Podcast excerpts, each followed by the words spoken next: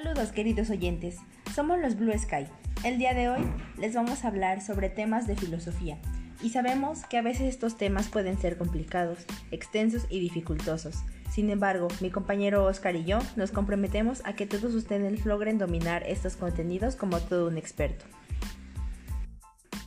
Los temas que abordaremos en este podcast son cosmovisión, cultura, progreso, alineación, libertad, Estado, liberación, sociedad ideal y globalización.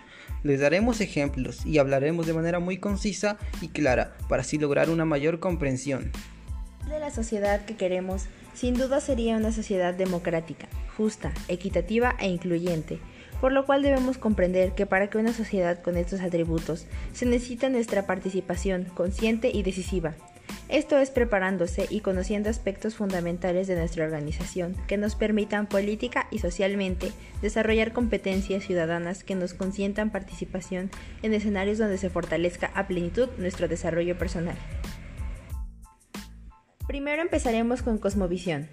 La cosmovisión es un término utilizado para referirse a la visión del mundo que tiene una persona o una sociedad en un momento determinado y bajo unos criterios concretos. Por lo tanto, Dicha visión recogerá la percepción, los conceptos y las evaluaciones que esas personas o grupos de personas están haciendo acerca del mundo.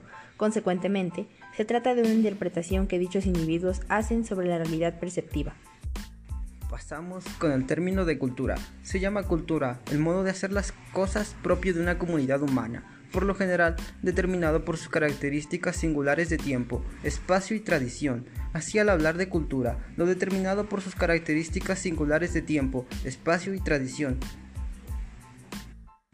así, al hablar de cultura, lo hacemos también de manera de ver la vida de una comunidad humana, su modo de pensar a sí mismos, de comunicarse, de construir una sociedad y una serie de valores trascendentes que pueden ir desde la religión, la moral, las artes, el protocolo, la ley, la historia, la economía, etc. Según algunas definiciones, todo lo que el humano haga es cultura. Seguimos con el concepto de progreso. Progreso es un término que se encuentra asociado a un cambio positivo, en donde el enfoque principal es la mejora y desarrollo de algo en específico, en el ámbito de la política, por ejemplo, las revoluciones son consideradas progresistas, como sucedió con la Revolución Francesa, que erosionó el modelo, de el modelo conservador que se mantenía en el régimen anterior. Continuamos con el concepto de alienación y que expresaba Marx sobre esto.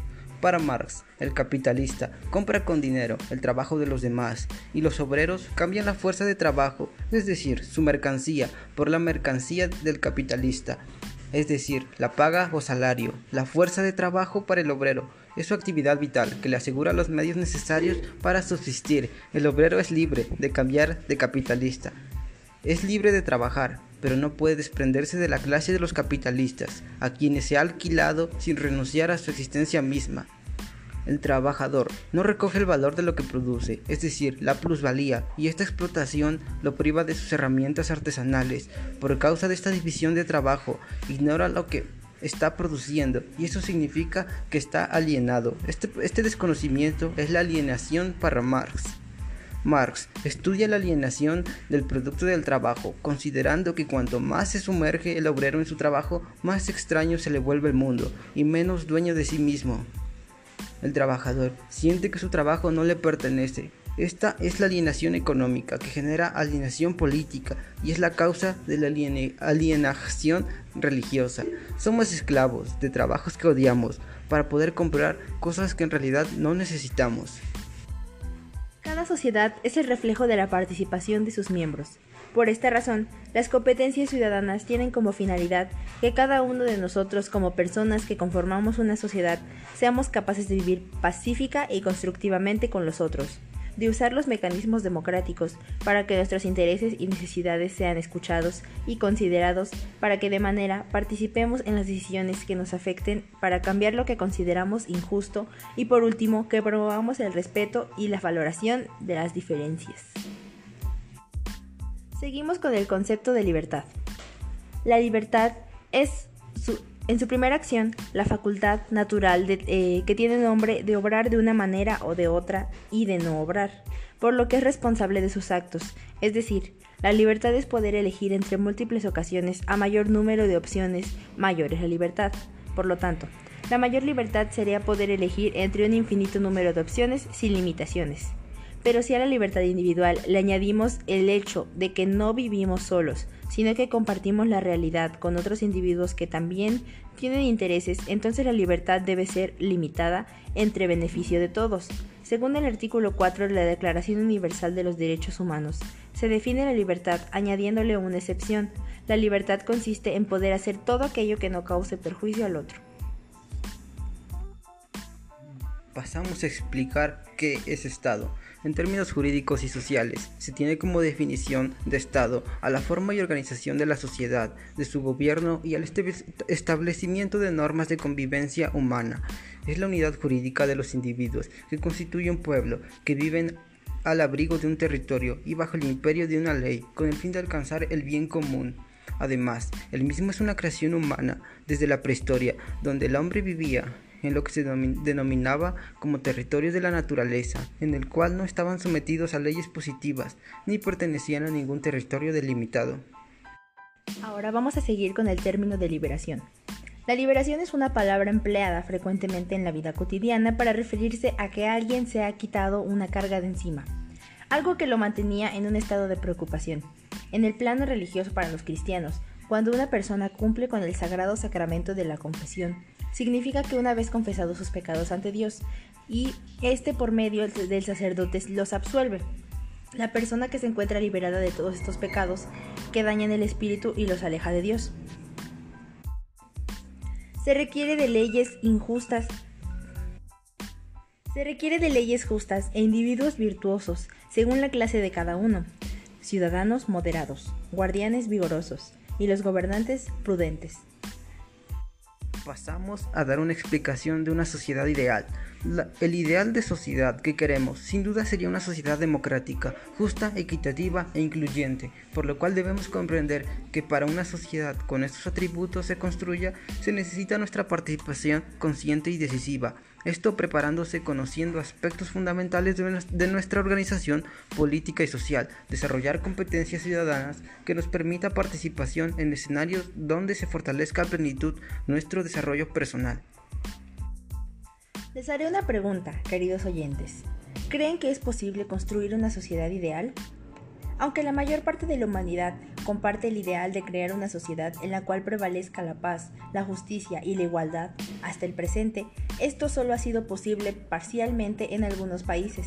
Explicar el por qué es una tarea muy compleja, en la que trabajan biólogos, psicólogos, sociólogos, psiquiatras, entre otros especialistas, pues el ser humano es el único organismo viviente capaz de pensar y elegir lo más conveniente para sí mismo, para su familia y para el resto de la sociedad. Sin embargo, infinidad de enfoques irreconocibles entre sí ha impedido construir de manera consensuada un modelo de organización social que deje satisfechos a todos. Para algunos, la humanidad debe vivir permanentemente en competencia de capacidades por la obtención de recursos y beneficios, y quienes mejor lo hagan tienen derecho a disfrutarlos, sin limitaciones de ninguna clase, y quienes son incapaces de competir o pierdan tendrán que padecer las consecuencias. Debido a las desigualdades naturales, esta competencia siempre la va a ganar los mejores dotados y más capacitados, y los demás serán perdedores. Por lo tanto, los ganadores deberían ser solidarios con los perdedores y compartir con ellos los excedentes logrados. Mas como los ganadores suelen ser avaros y egoístas, se niegan a compartir los excesos de ganancia con los perdedores, acusándolos de ser viciosos, negligentes y perezosos. Un Estado ideal y perfecto procura la felicidad de todos sus ciudadanos. En él reina la paz, la igualdad y la justicia. Todos tienen roles definidos que asumen de manera altruista y desconsiderada por construir una sociedad pacífica y justa para todos sus individuos, aferrados a la inteligencia, la, a la racionalidad humana. Son muchos quienes la apuestan a la discusión política para llegar a consensos, consensos beneficiosos para las partes enfrentadas y que la lucha entre clases sociales antagónicas no puede hacerse con las armas tradicionales, sino con meras palabras y lógicos raciocinios. Esta opción viene planteándose desde el siglo de las luces, pero el exterminio de numerosos pueblos por parte de los poderosos, de los ambiciosos, parece testimoniar que están equivocados. Inclusive, los fanáticos religiosos creen que las desigualdades sociales obedecen a decisiones divinas que los humanos no podrán resolver jamás. En consecuencia, las palabras de Hobbes son un axioma. El hombre es un lobo, lobo para el hombre, según el cual la forma natural de la vida humana es la guerra, la lucha permanente, permanente entre grupos que conciben el mundo de diferentes maneras.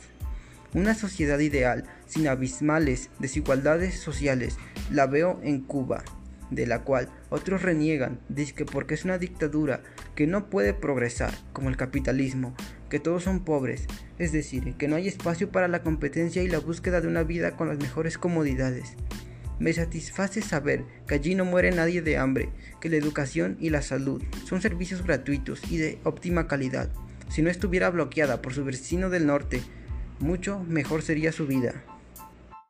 Mientras existan magnates como Trump, negacionista del calentamiento global y opositor perseguidor de los regímenes políticos diferentes a Estados Unidos, los judíos que consideran una obligación exterminar al pueblo palestino, fanáticos religiosos que se suicidan y cometen actos terroristas en nombre a la grandeza de Alá gobernantes que impiden el ingreso a sus territorios de migrantes procedentes de antiguas colonias suyas a las cuales extrajeron sus recursos o personajes que se oponen a la enseñanza del materialismo y el marxismo, no será posible identificar una sociedad donde todos vivan felices.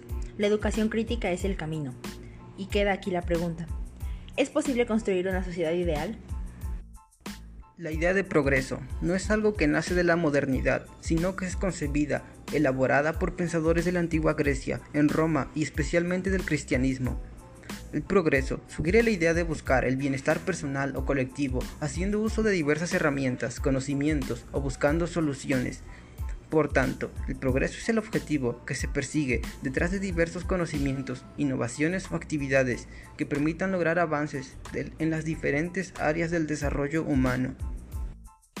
Ahora les vamos a presentar dos entrevistas realizadas a personas con cargos políticos y dan su punto de vista sobre los temas de gobierno, Estado y leyes. El día de hoy estoy con el ciudadano Rafael Herrera Villar, tesorero del Palacio Municipal de esta localidad, un gusto tener la oportunidad de entrevistarlo. De antemano, gracias. Gracias a ti, Carla, por haberme elegido a mí para esta entrevista. ¿Le parece que comencemos la entrevista con una pregunta sencilla? Estoy de acuerdo. Empecemos.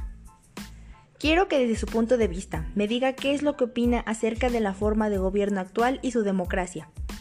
Bien, puedo decirte que la democracia no significa ni puede significar que el pueblo gobierne efectivamente en ninguno de los sentidos evidentes de las expresiones de gobernar. Un pueblo, la democracia significa significa tan solo que el pueblo tiene la oportunidad de aceptar o rechazar a los hombres que han de gobernar, pero como el pueblo puede decidir esto también por medios no democráticos en absoluto, hemos tenido que estrechar nuestra definición añadiendo otro criterio identificador del método democrático, quiero decir, la libre competencia entre los pretendientes al caudillaje por el voto del electorado. Excelente definición de democracia y una opinión muy concreta. Ahora dígame, ¿considera que en las próximas elecciones a nivel local y federal habrá democracia? Sinceramente, no. Y aunque esta respuesta me afecte, tal vez, por lo que voy a decir, quiero que los jóvenes de hoy en día vean la realidad, y la realidad es que no existe aquella democracia en elecciones como estas, porque entre arreglos, palancas y sobornos siempre ganará el que más dinero y cosas ofrezca. Así pues, puedo decir, puedo decirte, estas elecciones en los altos mandos ya se tiene elegido quien resultará electo y nos dirigirá como localidad, sin siquiera dar la oportunidad al pueblo de elegir al mejor. Todo esto ocurre debido al alto nivel de corrupción que hay. Me ha abierto los ojos. Muchas gracias por su sinceridad. Siguiente pregunta. ¿Qué opina sobre las leyes de nuestro país? Que la misma ley puede ser constitucional para unas personas e inconstitucional para otras. Si yo me amparo y obtengo la protección judicial, puedo aportar la marihuana que se me antoje y formarla en público. Quien no se amparó irá a prisión por el simple hecho de que se le descubran más de 5 gramos de la hierba en los términos de la Ley General de Salud. Si yo, si yo obtengo un amparo, puedo dejar de pagar un impuesto, lo cual no podrá hacer quien no lo obtenga. Aunque en la escuela aprendimos que todos somos iguales ante la ley, la Constitución desmiente esta enseñanza.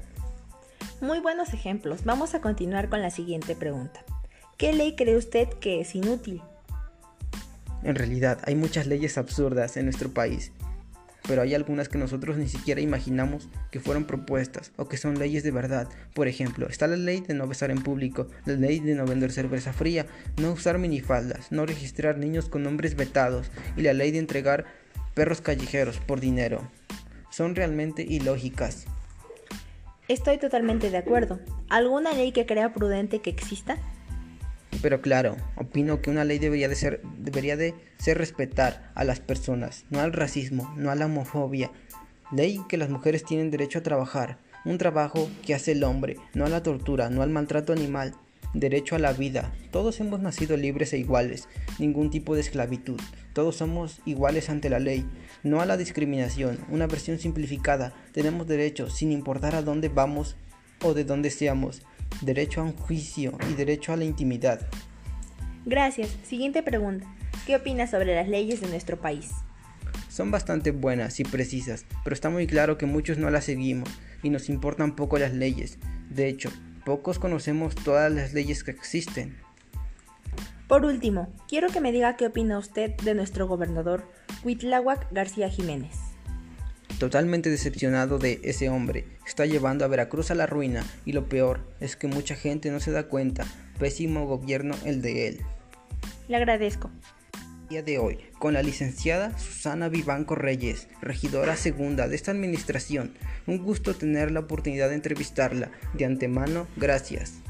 Buen día, es un gusto poder responderte estas preguntas y que tomes en cuenta mi punto de vista para tu proyecto integrador. ¿Le parece que comencemos la entrevista con una pregunta sencilla? Sí, comencemos con las preguntas. Quiero que desde su punto de vista me diga qué es lo que opina acerca de la forma de gobierno actual y su democracia. Opino que está bastante devaluado el nivel de democracia que tenemos, debido a que cada quien toma el concepto de democracia como le conviene, y eso está bastante mal, ya que no es justicia para todos. Es una opinión muy válida y muy concreta. Ahora dígame, ¿Considera que en las próximas elecciones a nivel local y federal habrá democracia? No, eso no creo que exista en estas elecciones, ya que todos están comprados y cada quien se va con el candidato que le convenga. Vamos a continuar con la siguiente pregunta. ¿Qué ley cree usted que es inútil? Bueno, pensándolo bien, no hay leyes buenas o malas, simplemente son leyes neutro y ya. Pero creo que hay que hay leyes, no hay leyes inútiles, porque si están es por algo. ¿Alguna ley que crea prudente que exista? Creo que debería existir una ley a la no discriminación, porque se mira mucho en la sociedad. Gracias. Siguiente pregunta. ¿Qué opinas sobre las leyes de nuestro país? Yo sigo con la idea de que si están es por algo y son hechas conforme a la situación del país, así que están bien. Por último, quiero que me diga ¿Qué opina usted de nuestro gobernador Cuitlagua García Jiménez? Es un ciudadano con errores y es comprensible, pero tiene al mando todo un estado y creo que no se ha percatado de eso, por eso tiene varias fallas. Bien, le agradezco muchísimo por todo lo que me ha respondido y por su apoyo. Y para terminar, hablaremos sobre globalización. La globalización, en ocasiones denominada mundialización, es un proceso económico, tecnológico, político, social y cultural a escala mundial que consiste en la creciente comunicación e interdependencia entre los distintos países del mundo, uniendo sus mercados sociales a través de una serie de transformaciones sociales y políticas que les brindan un carácter global. La globalización es a menudo identificada como un proceso dinámico producido principalmente por la sociedad y que ha abierto sus puertas a la revolución informática, llegando a un nivel considerable de liberalización y democratización en su cultura política, en su ordenamiento jurídico y económico nacional y en sus relaciones nacionales e internacionales. Lo que sí sabemos es que no puede existir sociedad perfecta con ciudadanos imperfectos. Este programa es público ajeno a cualquier partido político. Queda prohibido su uso para fines distintos a los establecidos en el programa.